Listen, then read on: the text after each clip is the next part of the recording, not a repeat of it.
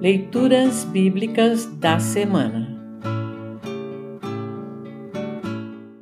O trecho da Epístola para o sexto domingo após Pentecostes está registrado em Colossenses 1, 21 a 29. Para compreender melhor este trecho, ouça esta breve introdução. A mensagem da cruz de Cristo, anunciada pelo apóstolo Paulo aos Colossenses, os transformou de inimigos em amigos de Deus. Colossenses 1, 21 e 22. Paulo se alegra com isso e pede que os cristãos daquela cidade permaneçam fiéis à mensagem que receberam e na qual creram. Paulo sofreu, arriscou-se 2 Coríntios 11, 16 a 33.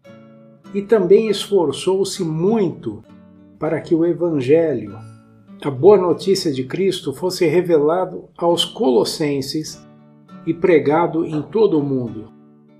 Para cumprir a missão recebida de Jesus, Atos 9, 1 a 19, Paulo contava com a força que o próprio Cristo lhe dava, enfrentando cada dia com fé e coragem. Salmo 27, 14. Ouça agora Colossenses 1, 21 a 29. Colossenses 1, 21 a 29. Título: Sempre fiéis. Antes vocês estavam longe de Deus e eram inimigos dele por causa das coisas más que vocês faziam e pensavam: mas agora, por meio da morte do seu filho na cruz, Deus fez com que vocês ficassem seus amigos, a fim de trazê-los à sua presença para serem somente dele, não tendo mancha nem culpa. Mas é preciso que vocês continuem fiéis, firmados sobre um alicerce seguro sem se afastar da esperança que receberam quando ouviram a boa notícia do Evangelho. Foi desse Evangelho que eu, Paulo, me tornei servo. E é esse Evangelho que tem sido anunciado no mundo inteiro. Título: A missão e a mensagem de Paulo.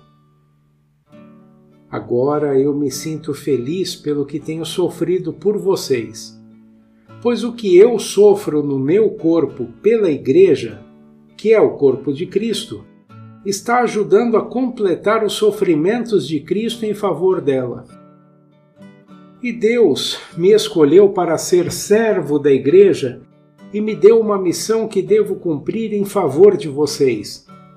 Essa missão é anunciar de modo completo a mensagem dele. Essa mensagem é o segredo que ele escondeu de toda a humanidade durante os séculos passados, porém, que agora ele revelou ao seu povo. O plano de Deus é fazer com que o seu povo conheça esse maravilhoso e glorioso segredo que ele tem para revelar a todos os povos. E o segredo é este: Cristo está em vocês o que lhes dá a firme esperança de que vocês tomarão parte na glória de Deus. Assim nós anunciamos Cristo a todas as pessoas. Com toda a sabedoria possível, aconselhamos e ensinamos cada pessoa, a fim de levar todos à presença de Deus como pessoas espiritualmente adultas e unidas com Cristo. É para realizar essa tarefa que eu trabalho e luto com a força de Cristo, que está agindo poderosamente em mim.